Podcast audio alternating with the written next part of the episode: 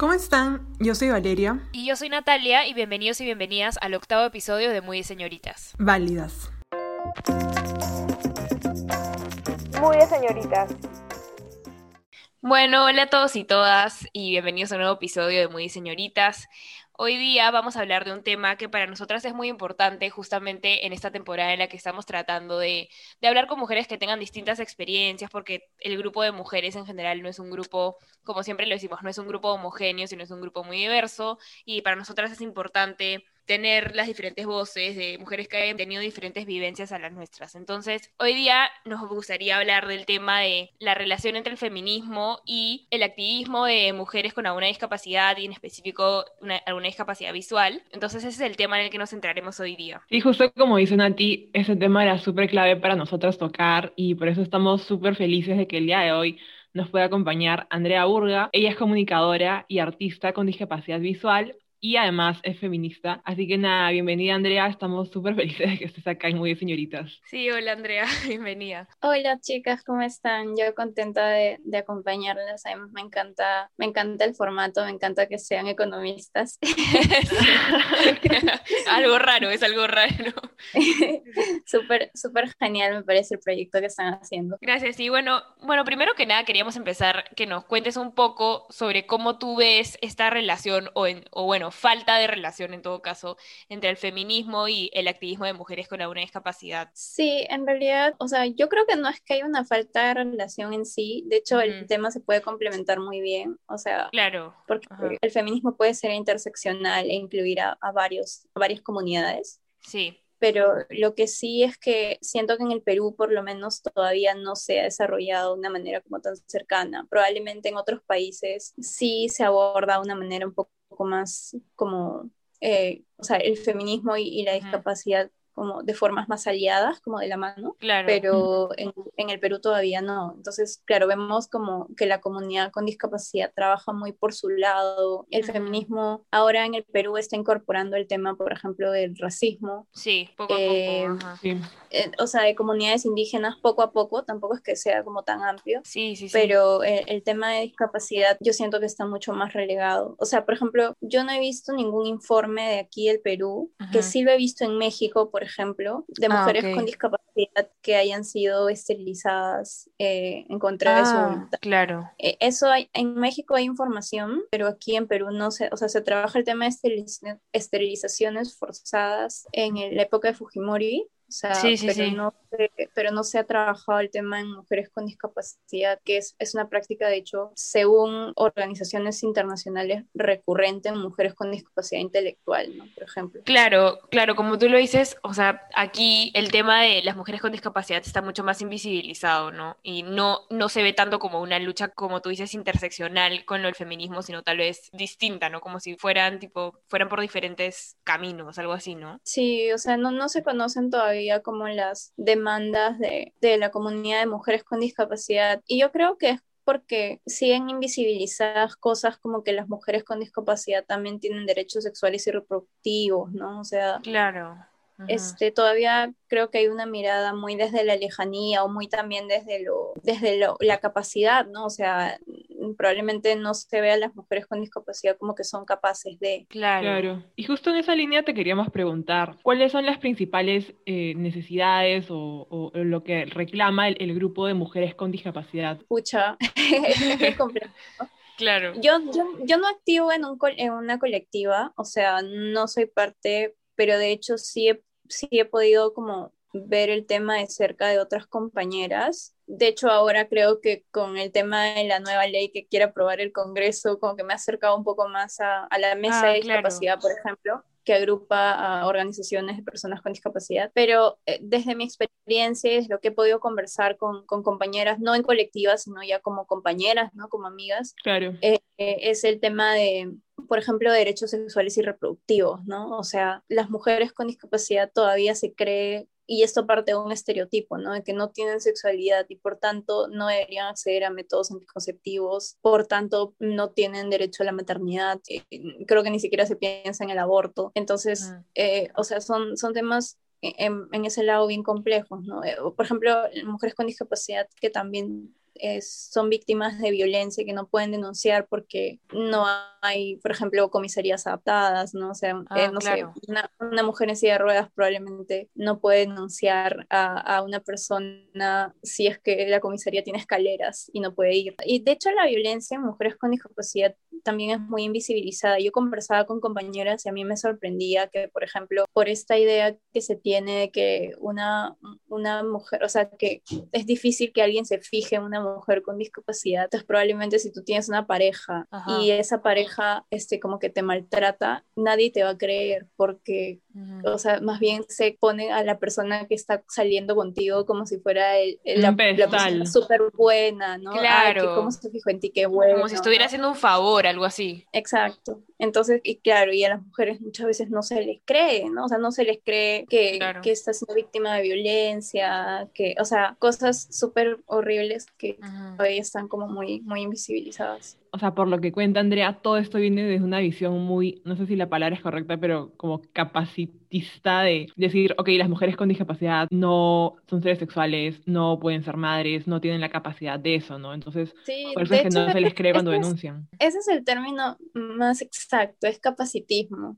O sea, es, o sea, el, el capacitismo es como la discriminación por motivo de discapacidad o es pensar que ciertos cuerpos son más valiosos que otros, ¿no? Entonces, Claro. sí, o sea, eh, o, o sea, en mujeres con discapacidad pasa mucho eso también. O sea, pasa que como que se cree que por estar en una situación de discapacidad pues son menos valiosas, ¿no? Y también algo que me pareció importante resaltar de lo que dijiste es esto de, por ejemplo, si la comisaría tiene escaleras y una mujer está con silla de ruedas, bueno, se le va a hacer difícil acceder a, la comisaría para hacer la denuncia y eso ya es como, o sea, llega a un nivel de ser discriminación, ¿no? Porque ella no puede ejercer sus derechos como lo podríamos ejercer otras mujeres que tal vez no estamos en silla de ruedas, ¿no? Entonces, o sea, no sé, como lo que cuentas me hace pensar en que es como, si todas como mujeres tenemos ya este obstáculo de que no nos creen, las mujeres con algún tipo de discapacidad, así como las mujeres en silla de ruedas, tienen como este extra obstáculo, ¿no? De incluso llegar a hacer la denuncia, de manera como por la Sí, infraestructura. ¿no? Sí, definitivamente, o sea, de verdad que, o sea, es es- es súper fuerte porque la infraestructura misma ni siquiera a veces les permite salir de su casa, porque simplemente Claro. en la esquina de su casa no hay una rampa, entonces no hay forma que lleguen ni siquiera a la comisaría. Ajá, claro, Wow. ya es desde el punto cero, digamos, como desde la, desde la casa, ¿no? Por eso yo siempre digo que muchas veces es más difícil que una mujer con discapacidad se acerque al feminismo, porque, claro, no, o sea, eh, mucha de la agenda del feminismo es el aborto, ¿no? Y que está Sí. bien, o sea, yo soy feminista y, y también, o sea, harto pañuelo verde y todo, ¿no? Claro. Ajá. Pero probablemente para una mujer en silla de ruedas no le interesa el aborto, ¿no? No le interesa salir de su Claro. casa y no puede hacerlo.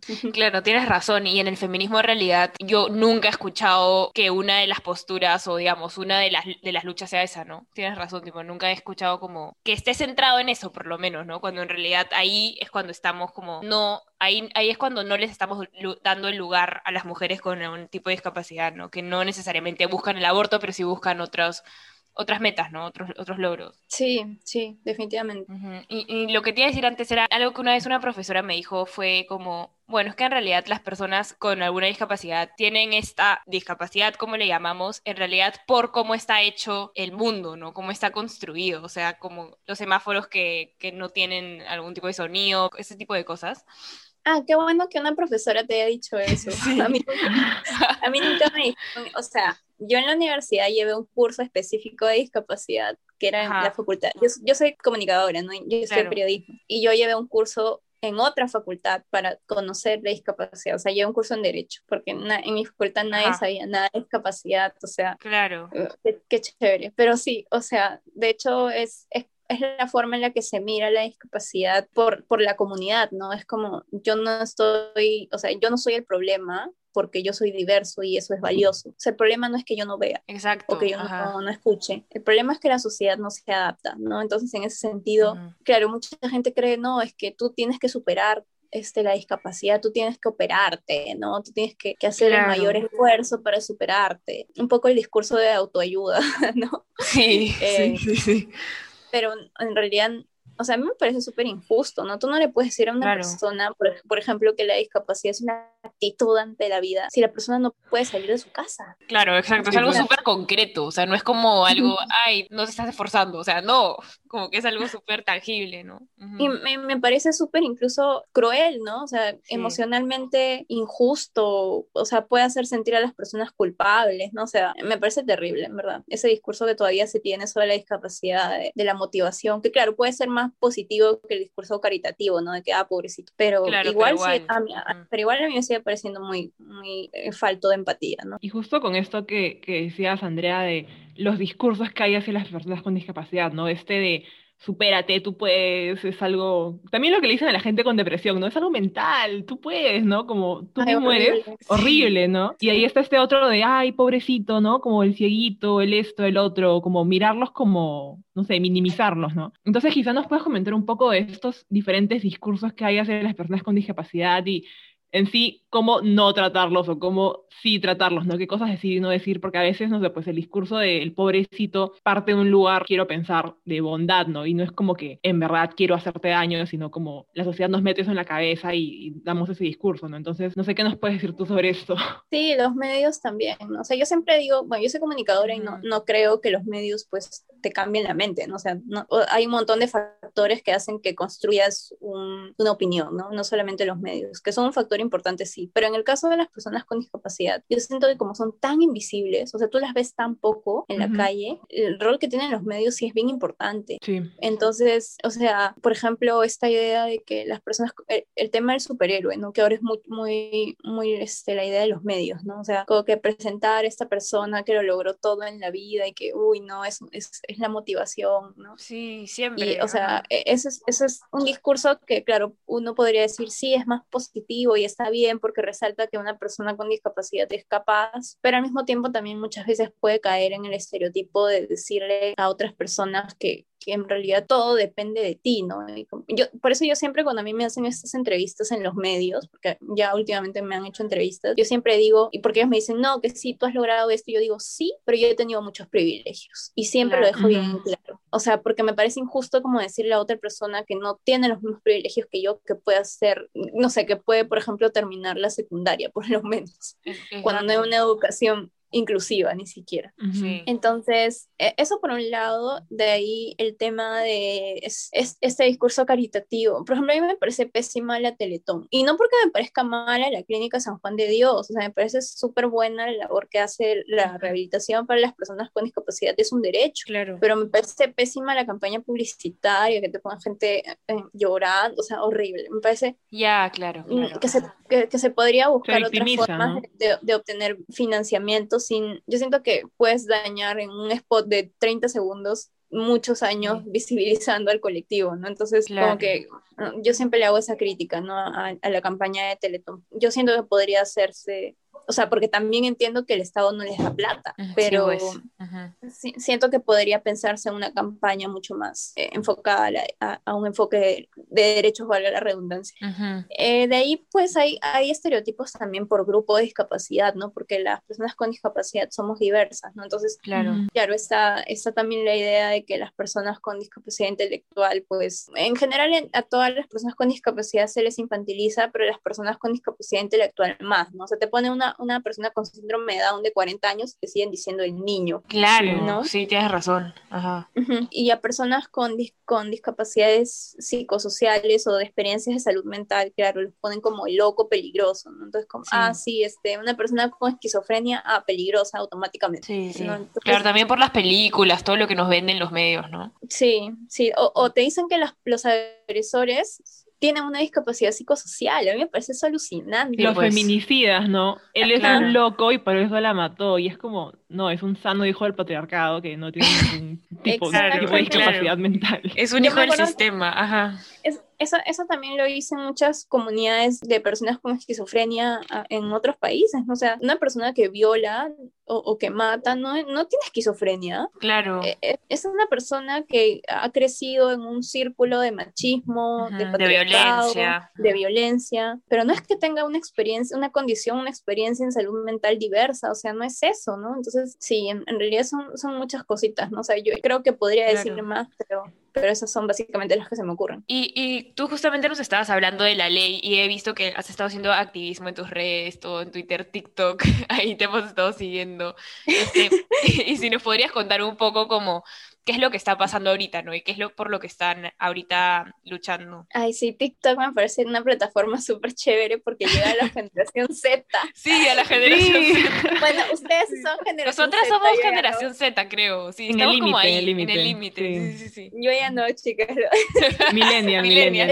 El 5 el 5 cumplí 27 años. Soy... Lo peor es que Uy, el otro leí, leí que creo que a partir del 95, 94 ya eres generación. No, o sea, como que estoy también en, el, En el la límite. frontera. En la frontera, Sí. mi- Pero no, o sea, de verdad que me parece chévere porque siento que se ha hecho muy masiva, mucho más masiva que Instagram y, y TikTok me parecen las redes más claves para hacer activismo ahora. Sí, Sí, tiene mucha gente. Ajá. Y tiene mucha gente buscando huevear. Sí. Ajá. Y, y en realidad no es, o sea, y me parece que también esa es una forma de llegar, ¿no? No decirle a alguien, oye, no, sí, tú tienes que ser feminista, tú tienes Claro. que, que, que pensar, sino puedes llegar a la gente de una manera como más, como, oye, mira, esta es mi experiencia, también podría ser la tuya, conversemos, hueviemos, Sí. o sea, como exacto. que más de una manera, no sé, me, por Más les digo, cercana también, ¿no? Como muy más chévere. casual. Ajá. Sí, me parece, hay gente que las banaliza mucho y a mí en verdad me parecen muy chéveres. Sí, sí, sí. Tipo, son buenas herramientas al final, ¿no? También para el activismo, como llegas más a la gente, llegas de una manera más como chill, digamos. Sí, porque por ejemplo Twitter es como más escribir, ¿no? O sea, siento que es Ah, más eso como... sí. No, y aparte ahí la gente se pelea por todo, o sea, todo es, todo es, todo es un debate, todo es un eterno debate por algo, sí. Exacto, sí, o sea, siento que, no sé, por lo menos, no creo que no hay tanta generación Z metida ahí, ¿no? Sí, Este, no, no. Hay más millennials para arriba, creo, en sí, Twitter. Ajá. Sí, pero sí, nada, o sea, sí, de hecho está eh, haciendo activismo porque, claro, el Congreso quiere aprobar una nueva ley general para personas con discapacidad en plena pandemia, o sea, justo se les ocurre. Claro. hacer una, ley, una nueva ley en una pandemia donde no puedes reunirte con la comunidad de personas con Claro. discapacidad. Muchas personas con discapacidad no tienen acceso a Internet y, y claro, hay, hay un derecho ahí que es que las comunidades tienen que ser consultadas, ¿no? Si vas a hacer una ley que, que las involucre. Entonces, Claro. en este caso no ha habido una consulta adecuada y encima es una ley que básicamente no tiene nada nuevo, o sea, no tiene ningún aporte nuevo a, a la comunidad. O sea, la ley que ya tenemos vigente debería más bien implementarse, ¿no? O sea, hacerse modificaciones sí, porque nadie dice que la ley como que tiene que estar tal cual, pero se pueden hacer modificaciones sin derogar una norma, ¿no? Porque el problema cuando tú derogas una norma, y quizá mucha gente no lo conoce, es que, este, o sea, tienes que aprobar su reglamento. Y eso puede tardar, porque el Estado es muy burocrático. Sí. Entonces, este, o sea, vas a dejar a una población a la deriva, sin reglamento, por, y, y, sa- y sacando una ley que en realidad no tiene aportes importantes. O sea, en verdad es, es un despropósito, ¿no? Y además, este, claro, o sea, sin reglamento en realidad la ley no se puede implementar, ¿no? Entonces como está ahí paralizada un poco, ¿no? Sí, o sea, se paralizarían muchísimas cosas y en época de pandemia, pues, donde la población con discapacidad también ha sufrido un montón de, o sea, no ha habido bonos, no, el, trabajo ha sido reducido, de, de por sí las personas con discapacidad no encuentran chamba, entonces trabajan en el sector informal y el sector informal pues ha sido uno de los más golpeados, entonces Claro. en realidad es, o sea, yo creo que el Congreso debería más bien preocuparse en implementar la norma, en ver qué está pasando, ¿no? O sea, como que hacer presión en el Ejecutivo para ver por qué no se está este, Claro. viendo el tema de los bonos, ¿no? O sea, Sí. qué, qué está pasando, pedir explicaciones, pero no, pues no quieren sacar una nueva ley y, y es terrible. Yo era muy joven, yo tenía 18 años cuando se aprobó la ley actual, pero o sea, a mí me han contado y de hecho sí me acuerdo por como spots en, en, en la radio, en la televisión, que fue, o sea, en esa época cuando se aprobó la ley de discapacidad fue una ley pues que recogió firmas y, y fue una Ah. ley que, que tuvo un, o sea, que tuvo un montón de audiencias para explicar a la comunidad de personas con discapacidad, o sea, la importancia, ¿no? De tener una Ujú. ley. Eh, Eso es totalmente diferente a pues agarrar y decir, ah, no, hay tantas modificaciones, ahí entonces yo hago mi nueva ley, ¿no? O sea, es es súper distinta la forma en la que ha partido esto, ¿no? Claro, sin consulta, sin participación de las personas con discapacidad, sin nada, ¿no? Claro, que al final sí lo que tratas de hacer es una ley que beneficie a las personas con discapacidad. Se les consulta, ¿no? O sea, es como la lógica obvia un poco, ¿no? Pero bueno, ya sabemos que el Congreso hace barbaridades también. Ay, es terrible, ¿no? El Congreso de verdad que yo cuando veía el tema del dióxido de cloro, no tiene nada que ver con esto, pero no, sí, horrible. Sí, horrible, o sea, claro, y nos pone como que riesgo también, ¿no? O sea, no solo, por ejemplo, nosotras como economistas, el Congreso ha sacado mil leyes respecto a temas económicos que incluso al final el Tribunal Constitucional los ha declarado inconstitucional, ¿no? O sea, la verdad es que... Ah, el tema de la devolución de aportes de la BNP, Sí, ajá, exacto. Entonces, no, de verdad que un Y claro, es populista, ¿no? Porque la gente no sabe. Ajá, exacto. Por ejemplo, a mí este me preguntaban es algunas personas, ay, pero este van a devolver la ONP, qué bueno. Claro, qué bueno. no. Así no funciona. Ajá. Claro, y la gente no tiene la culpa, ¿no? Porque, se, claro. se aprovechan de eso. O sea, es horrible, Exacto. Uno no tiene a veces cómo entender bien. Creo que ni hasta yo entiendo bien cinco años de economía. No entiendo. Ay, no, sí, yo no sé nada de economía, chicas, me tienen que explicar. No, voy a escribir, no tengo ni duda. Sí, escríbenos cuando tengas dudas, pero nosotras seguro tampoco, también las vamos a tener. Porque son temas complejos, complejos que, de verdad. mi hermano es economista, ¿sabes? Mi hermano es ah, economista. de verdad. Ah. Y en ti él sí entiende. Y nunca, me explican. Y, soy la persona que menos sabe economía de la humanidad. Y claro. no, de verdad es que a veces es muy abstracta, muy abstracta y es difícil de entender. Y obviamente el Congreso de eso se agarra. Creo que todos estamos como confundidos en estos temas. Pucha, sí. Y, otra, otra cosa que también hablaste recientemente en tus redes es de este video que estuvo circulando y a mí me parece importante hablarlo porque te juro que he visto varias compartieron este video como, sí, miren ustedes que, que quieren usar el lenguaje inclusivo y era este video del, del actor este, Galeani, Sergio Galeani, Sergio Galeani diciendo, o sea, haciendo esta comparación, ¿no? Entre, para, bueno, para las personas que no lo han visto, él hace una comparación él, cuenta una experiencia que aparte creo que saca de una cadena de WhatsApp, si no me equivoco. Cuenta una experiencia de, de, bueno, alguien que va a un restaurante y en el restaurante le hablan con lenguaje inclusivo, ¿no? Y, y, la persona le dice, ah, bueno, ustedes son un restaurante inclusivo, entonces tendrán su carta en braille. le dicen, hola chiques, ¿no? Hola, chiques, hola chiques, hola chiques y el infierno, creo, sí. Se desata, Se desata la furia de caos, sí. Sí, sí, sí, de verdad. Y bueno, entonces usó este tema de como las personas con discapacidad para decir, como para invalidar la lucha por el lenguaje inclusivo, que es la lucha de muchas personas, ¿no? Y no sé, y tú empezaste a hablar un poco de eso y queríamos que también nos cuentes y para que nos escuchen las personas, ¿no? Le juro que me, a mí me parece alucinante, o sea, de verdad, no entiendo. O sea, no, de verdad, le juro que intento entender y no lo entiendo. O sea, alguien dice chiques y es, Dios mío, o sea, las redes explotan. Sí, es como que estás malogrando el lenguaje, la RAE, la RAE. Es un atentado contra la lengua, es como, cálmate. Sí. Cambié una palabra, una vocal. O sea, la, tercera guerra mundial, o sea. Literal. ¿Y por qué alguien dice chiques? O sea, en verdad.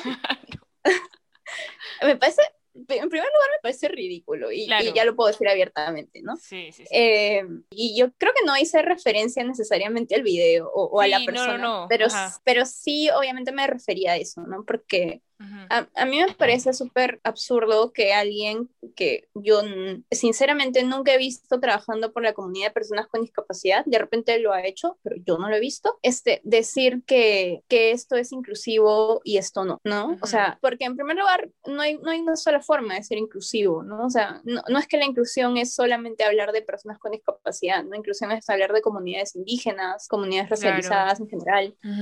Entonces, en primer lugar es eso, ¿no? Inclusión no es un solo término. en, en, segundo lugar, inclusión para personas con discapacidad no es solo, o sea, no es solo braille, pues, ¿no? O lenguaje de señas. Claro. A mí me da risa porque todo el mundo dice, no, el lenguaje de señas. En primer lugar, la comunidad sorda, y, y ustedes pueden conversar con la persona sorda, no estoy de acuerdo con el término lenguaje. El término más ah. adecuado es lengua de señas porque es un idioma. O sea, la lengua de señas se considera un idioma para la comunidad sorda. De hecho, ellos reivindican la lengua de señas como una lengua que se reconozca como parte de la, de la diversidad de lenguas que tenemos, ¿no?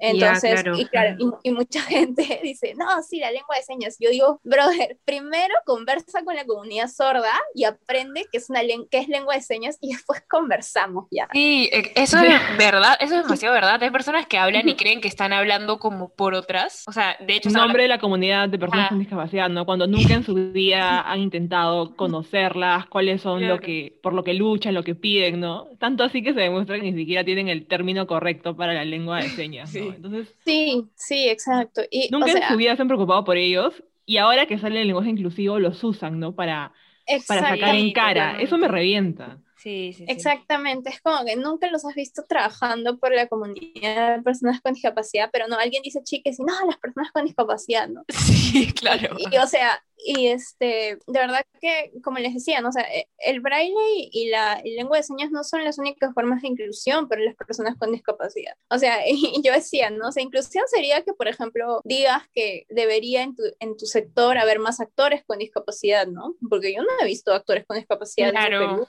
ajá, yo tampoco, nunca. Eh, entonces, eso es una forma de inclusión, ¿no? Pensar en por qué no hay una cuota de diversidad artística. O sea, una, una forma de inclusión es pensar en, por qué de repente las escuelas no están siendo inclusivas para diferentes sectores, ¿no? O sea, las universidades, por ejemplo, este, no sé, en, el teatro, en, otras escuelas. No, no, sé, o sea, o sea, eso es pensar en inclusión y no solamente el, el braille y la lengua de señas no, no van a resolverte el problema, ¿no? Nadie dice que el chique, porque claro, a mí me, me da risa cuando me dicen, ay, pero el chiques acaso ha detenido los feminicidios. No, y la lengua de señas tampoco ha detenido la, la falta de, inclusión a la comunidad sorda, ¿me entiendes? o sea, es, es, es, absurdo. O sea, de verdad que creo que al usar cuerpo, al usar todo, es nadie está diciendo eso. Claro, eh. es solamente como una herramienta que para muchos es importante y la quieren utilizar, ¿no? Y al final no daña a nadie, o sea, a la RAE. No, y, y encima el lenguaje, o sea, cualquier lingüista con el que tú converses te va a decir que el lenguaje o sea, y, al margen de lo conservador o no conservador que sea, te va a decir que el lenguaje evoluciona y eso no te lo va a discutir. Sí, sí, sí. Justamente el otro día vi un, un tweet que, bueno, no sé qué tan, digamos, fuente confiable sea un tweet, pero, pero vi un tweet de, de una persona que era lingüista, ¿no? Y decía, lo que no entienden estas personas que normalmente no son lingüistas y están en contra del lenguaje inclusivo es que el uso antecede la norma. ¿no? Entonces, siempre va primero el uso, incluso la RAE se actualiza al uso. Entonces. Exactamente. Por ejemplo, tipeando, antes no existía y ahora está incluido en la RAE. También antes este, decir imprimido estaba mal, el término correcto era impreso porque tenía la imprenta, pero bueno, ahora tenemos impresoras y la gente empezó a decir imprimido y ahora está bien dicho, ¿no? Entonces, en verdad el lenguaje cambia todos los días y siento que todo el mundo igual utiliza mal el lenguaje muchas veces, ¿no? Utilizamos jerga. Sí, o sea, la gente y ahí sí la RAE no importa. No, a mí amiguis, olis, o sea, todo el día hablamos así. A mí me desespera, les juro, me desespera demasiado. Y de hecho, hay, hay personas de la comunidad con discapacidad que también están en contra del lenguaje inclusivo, ¿no? Como, como todos, ¿no? O sea, claro, porque, exacto. claro, o sea, o sea, va a haber gente con discapacidad que te va a decir, no, no me gusta el lenguaje inclusivo por esto, y, y normal, o sea, es respetable, pero yo creo que eso sí, o sea, y yo lo respeto, pero yo creo que eso sí no debería usarse como argumento la discapacidad para decir que el lenguaje inclusivo está mal, ¿no?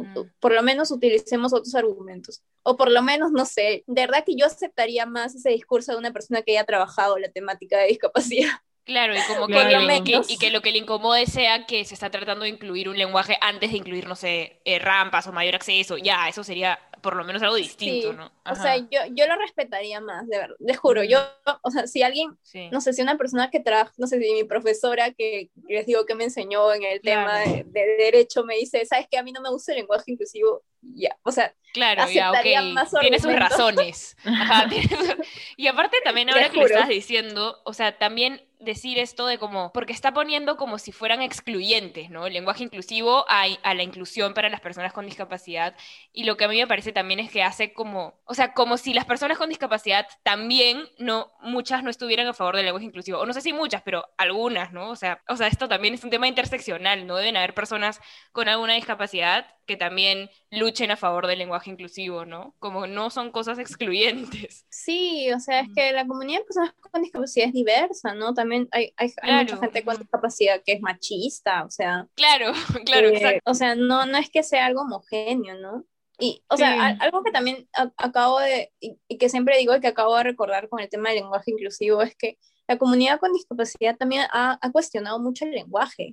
Cuando alguien te dice cosas como, ay, este, tú eres inválido, ¿no? A las personas con silla de ruedas muchos le dicen inválidos, en realidad le está diciendo que no es válido, ¿no? Pues y, es, y eso, como que, e, eso es una bandera de la comunidad de personas con discapacidad física, ¿no? Y es cuestionar el lenguaje, o sea, es cuestionar el uso de la palabra. Entonces, también, es, también es como, lenguaje inclusivo también es eso, ¿no? O sea, justamente por eso yo digo, ¿no? O sea, creo que más que, ¿quién más que nosotros para hablar de lenguaje, si no es las personas con discapacidad, porque durante mucho tiempo se ha usado el lenguaje para menospreciarnos, ¿no? Y por eso entendemos lo que puede ser para una persona de género no binario que se le nombre. Y, a mí me da risa porque también me dicen cosas como, ay, pero el en, en, Canadá acá se usa el lenguaje inclusivo. Y yo, brother, en inglés, o sea, el, sujeto es más neutro. Exacto, eso, es lo que el otro día estaba hablando con, con, con amigos y amigas es neutro en inglés y nadie dice nada, o sea, nadie se queja. Exacto, y, o sea, es como, siento que incluso en castellano es, es, más chévere porque puedes explotar ahí otras palabras y todo, pero no, pues la gente se anda quejando de, de por qué cambias el idioma. Claro, cuando en realidad somos una sociedad que deberíamos, desde mi punto de vista, transformarnos constantemente, ¿no? Estamos en un punto en el que ahorita creo que o sea, hay muchas personas que no están siendo incluidas, ¿no? Entonces, cualquier transformación hacia la inclusión, para mí, desde mi punto de vista, yo sé que hay gente que, bueno, odia el lenguaje inclusivo, pero para mí siempre va a ser un avance positivo, ¿no? Si, va, si es un avance hacia la inclusión. Sí, o sea, y si va, o sea, si vas a hacer sentir a personas como reconocidas, usar un todo es, ¿por qué va a estar mal? O sea, sí, y además no cuesta nada, ¿no? No es algo como que, pucha, me cuesta la vida hacerlo. O sea, no. Sí, o sea, no sé, pero bueno, ya sí. se puede hacer. Pues. De verdad que creo que el discurso, yo siento que cada vez cuando avanza más el feminismo o muchas, muchas corrientes en feminismo como que causan cada vez más rechazo y, la gente como que se pone más violenta por temor a perder sus privilegios, creo. Sí, sí, creo que es lo que pasa. Creo que, ajá, como se aumenta el rechazo cada vez que vamos avanzando más, ¿no? Porque lo, nos sienten una mayor amenaza. Es lo que siento, ¿no? O sea, por, por ejemplo, ahorita con las elecciones. Exacto no sé, con las elecciones, los comentarios terribles que hemos visto de... ¿Ya vieron las encuestas? sí, ya vimos las encuestas. sí, sí, sí, al borde de la lágrima, la verdad. La verdad, sí. No, yo creo que ya en esta semana voy a tener que decir hacer campaña, que hacer campaña. No pensaba decir por qué, no, no pensaba decir por quién votar, pero, pucha, no sé, lo voy a es que no me, o sea, yo soy comunicadora, no, no me gusta como tomar una pues. postura tan abierta porque siento que pierdo objetividad. Ajá, claro, y los demás también piensan como, bueno, tú estás muy sesgada, ¿no? Y ya pierde legitimidad. Pero pucha, hay momentos en los que creo que ya como esto hay que tomar posición, pues no, no, no sé, lo voy a evaluar. La, la, lo, lo, digamos, la, la esperanza es que ese 31% de personas indecisas se distribuya bonito, sin decir que es una posición, se distribuya mejor, digamos, ¿no? Y saquen a aquellos determinados personajes peligrosos para la democracia y bueno, para, para muchos grupos de la población, Dios mío. sí. Pero es que yo creo también que, no sé, deberíamos pensar en otras estrategias, ¿no? Porque lamentablemente muchas veces cuando uno se, cuando uno chanca algo, tanto a alguien, la gente como que puede tender a victimizarlo. Sí, ¿no? Tienes razón. Y, como se ha estado compartiendo mucho, estás, bueno, todo lo que dicen, y, y eso también ¿no? hace que lo veas más, más presente. Sí, Sí, sí, es como que, ah, pero ¿por qué se enseñaron con él? ¿no? Porque además porque el tema, no sé, en general en los candidatos yo siento que el tema de, no sé, por ejemplo la xenofobia, lamentablemente en el Perú es un tema como que muy popular. Sí, totalmente, sí, sí, sí. Claro, que te suma, en verdad, como candidato. La mayoría de personas en el Perú tiene estos pensamientos de tendencia xenofóbica. Claro, es que la mayoría de gente tiende a generalizar, ¿no? Es como que, ah, a mí me pasó esto y como a mí me pasó esto, pues todos serán todos así. Lo que pasa con la comunidad con discapacidad también. Es como que, ah, ya, si yo conozco a alguien así, entonces todos son así. y, y, claro, es, y, y, eso pues ha calado mucho en Además porque pues como es, todo un tema social, ¿no? Porque como la gente se ha visto muy golpeada, claro. porque ha perdido empleo. Por la crisis. Como que dice, ah, ya no, es que ellos me están quitando empleo. Es como, es, es bien complejo y, y, claro, y lamentablemente esos discursos pues suman votos. Claro. Y en verdad es, es, terrible. No siento que el tema, por ejemplo, de, de, meterle miedo a la gente, no, que la ideología de género, que van a homosexualizar, a los niños. Dios, sí, totalmente. Pues hicimos un capítulo sobre eso, de la educación sexual integral. porque, ah. es, es, es, terrible, o sea, terrible que esas campañas de desinformación, ¿no? Que hay, lamentablemente circulan mucho por WhatsApp. Es como que a veces mi, mi, mamá, no sé, tipo le llega una cadena de algo y me pregunta, Andrea, ¿esto es verdad? Y claro. yo le digo, no, o sea, no, no compartas eso. Y ya como que, obviamente ya no, no lo hace mucho, ¿no? Ajá. Pero, pero antes... Claro, igual entra la duda, ¿no? O sea, por ejemplo, con todo lo de la vacuna de Sinopharm, este, mi mamá, y eso que mi mamá todo el día está como tratando de informarse, igual como le ha quedado esto, como esta duda, ¿no? De, uy, tal vez la vacuna, la China, no sé. No es tan buena, ¿no? Claro, porque ha habido tanta irregularidad detrás de, de, su negociación que, claro, la gente empieza a decir, no, pero Sí, este, ¿será? No, está buena, ¿será? Sí, sí, o sea, en verdad. Y, y es terrible que pase esto con, con, personas que en verdad necesitamos, ¿no? O sea, imagínense, somos uno de los países que ha tenido mayores muertes por COVID en, en, pues. en, algún momento y, y que encima que la gente no se quiera vacunar o sea, en verdad es, es doloroso. Peligroso, sí, sí, sí, sí. Para todos. Y bueno, un poco ya para, para ir cerrando el episodio, que creo que ha sido súper interesante y, y hemos hablado de un montón de cosas. Lo que queríamos es que nos digas como algo que podríamos hacer desde las redes también. O sea, por ejemplo, nosotras, a nosotras nos faltaría, que justo vi que el otro día compartiste una forma para hacer que se describa las fotos, ¿no? En, Instagram. Entonces, no sé si nos podrías decir como algunas de esas tipos de mejoras que podríamos aplicar en las, en las redes como Instagram o Twitter para, para que todos puedan tener acceso, ¿no? Al contenido. Eh, sí, por ejemplo, TikTok no es accesible. Yo sufro, pero bueno, estoy tratando igual de subir ah. videos, pero claro. porque no, no es muy accesible. O sea, por ejemplo, yo recomiendo en TikTok que para la comunidad sorda se subtitulen los videos en la medida en lo que se pueda, ¿no? Ah, sí, hay varios eh, activistas que hacen eso, pero sobre todo como que en Estados Unidos, no tanto en Perú. Sí, sí, ya lo están haciendo. Eh, eh, sí, también me han contado que ya hay gente que lo está haciendo en, en otros países. Y en Instagram, pues claro, la descripción de las fotos, que es como está en, en opciones avanzadas, que hay, como que hay una opción que dice agregar texto alternativo y ese texto alternativo es como el texto que le pones a la foto, o sea, tipo, es una foto, no sé, de alguien en la playa y pones persona en la playa, este, primer plano, no sé, o, si quieres ser más descriptivo, ah, como persona muy feliz, no sé, algo así. y, es, y lo agregas, y claro, tú no puedes ver eso, o sea, es, es curioso porque tú, o sea, no puedes, o sea, ves el texto ahí cuando lo estás escribiendo, pero cuando ya le das listo, ya no lo puedes ver porque solamente es visible para el lector de pantalla. Este, eso a mí me parece chévere porque lo que pasa muchas veces en publicidad es que, y en general, ¿no? La gente no lee mucho. No, pues, no. Entonces lo que le impacta más son los mensajes cortitos. Y claro, si vas a, acompañar un mensaje cortito con una descripción, pues. Claro, no dice, ah, su lo paso. Pero lo que es el texto alternativo, como que es eso, ¿no? Como que te ayuda a poder ser accesible para las personas con y sin discapacidad. Porque no le molesta a alguien sin discapacidad. En Twitter, por ejemplo, hay un bot que te dice, o sea, que tú, tipo, comentas el, el tweet con, con el usuario de un bot, que es creo bot al text, no me acuerdo exactamente, ah, ah, el bot te responde en la descripción para que como que sepas lo que dice. Pero en Instagram creo que no, no hay eso, pero igual como que puedes preguntarle a alguien que, que es usuaria de, de, lector de pantallas y lo lee, pues, ¿no? Y, y, y, eso, y eso es súper genial, en verdad, como les digo, es accesible para una persona con y sin discapacidad. Claro, porque hay fotos en las que, por ejemplo, nosotras ponemos texto y eso no se lee, ¿no? Por el lector de pantalla. En una foto, digamos, texto en foto. que sí lo lee pero tienen que estar muy claros. Hay textos que sí lee, pero tienen que estar como bien, porque claro, hay gente que publica memes con letras raras y eso sí lo lee.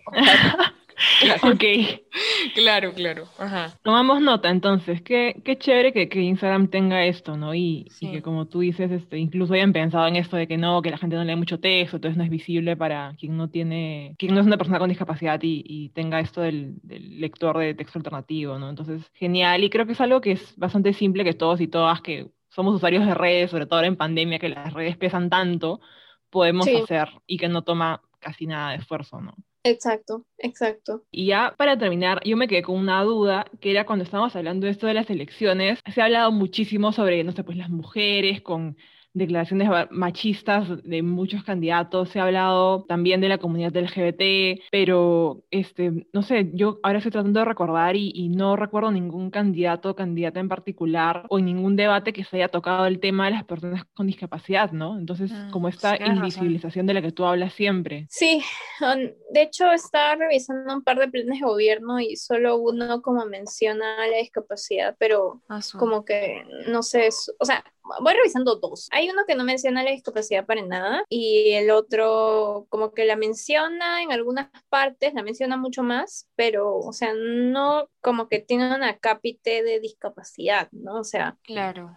Por ejemplo, sí habla de más, mucho más de poblaciones indígenas, ¿no? Entonces, es, pucha, sí, en verdad, sí, súper invisible la comunidad. Hay todo eh, vacío, ¿no? En, en, la campaña. No hay propuestas concretas en relación a, a la comunidad. Bueno, tampoco es que te garantice, o sea, si haya propuestas que las haga, pero que las hagan, pero parece que fiscalizar, ¿no? Yo me acuerdo que PPK tenía un acápite bien interesante de discapacidad. Y, y, no, y no pasó nada. Y no pasó mucho, por lo menos, ¿no? Ya, claro. Entonces, hay una invisibilización bien, bien importante del tema, o sea, para, o sea, por ejemplo, yo no, no, sé si en los debates ha habido intérpretes de señas, ustedes saben. Creo que en algunos, ¿no? En los debates, y los que yo he visto por lo menos, que han sido como los debates de Facebook, ¿no? Del KDE, me parece que no. No, en el KDE no, no hubo. Asumo que ahora en los oficiales, que son los del jurado, nacional, elecciones. Ahí sí, en los oficiales sí hay. Ahí sí. Los oficiales sí hay. Pero en los de ahora, los de los que han estado en redes, así, yo por lo menos, los que yo he visto no, la verdad. Ninguno, ahora que lo pienso.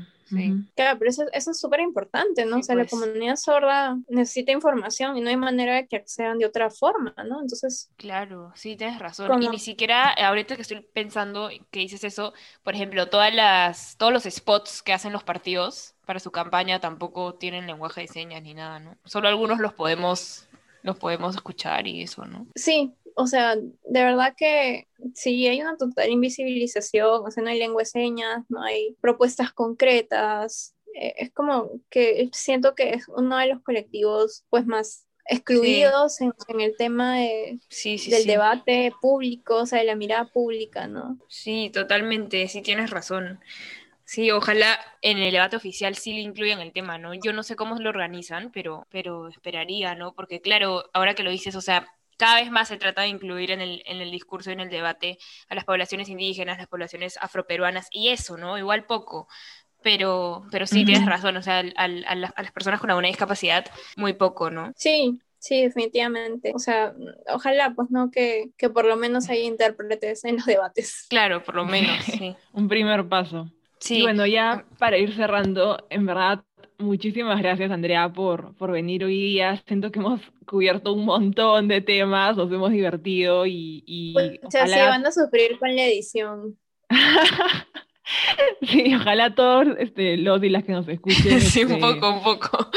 Sí. hayan, este, no sé, se hayan divertido con nosotras hoy día y que también se hayan puesto a pensar, ¿no? Todo esto del lenguaje inclusivo, el, los discursos este, capacitistas y todo esto y, y, bueno, que también, eh, eh, no sé, hagan sus redes más inclusivas eh, así que nada, en verdad, muchísimas gracias por estar acá. Eh, no sé, creo que tanto Nati y yo nos comprometemos a tratar de, como feministas, hacer más accesible el feminismo hacia las mujeres con discapacidad. Sí. Eh, y, hacer esta conexión, ¿no? Que es tan importante y, y, y, este, y nada, mil gracias por venir, Andrea, y ya nos estaremos viendo en otra ocasión. Ojalá. Sí, mil gracias, en verdad. Y ahí te seguiremos siguiendo en las redes para informarnos. no, gracias a ustedes, chicas. Y de verdad, este, me, encanta estar aquí en este espacio. Y, y pues nada, también vamos a seguir en redes ahí en contacto. Listo, así que nada, gracias a todos y todas por escucharnos y los dejamos con esta frase para terminar, para terminar el episodio. No seré una mujer libre mientras siga habiendo mujeres sometidas. Audrey Lorde. ¡Y tiemblen, y tiemblen, los machistas de América